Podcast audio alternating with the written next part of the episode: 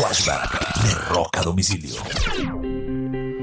Un 2 de agosto del año de 1968, la agrupación The Doors llegaba por segunda ocasión al número uno de las listas en Estados Unidos con la canción Hello, I Love You. Su primer número uno, por supuesto, había sido la canción Light My Fire.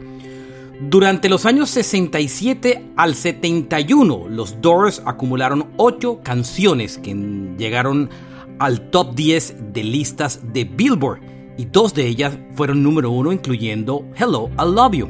Este fue un flashback de rock a domicilio.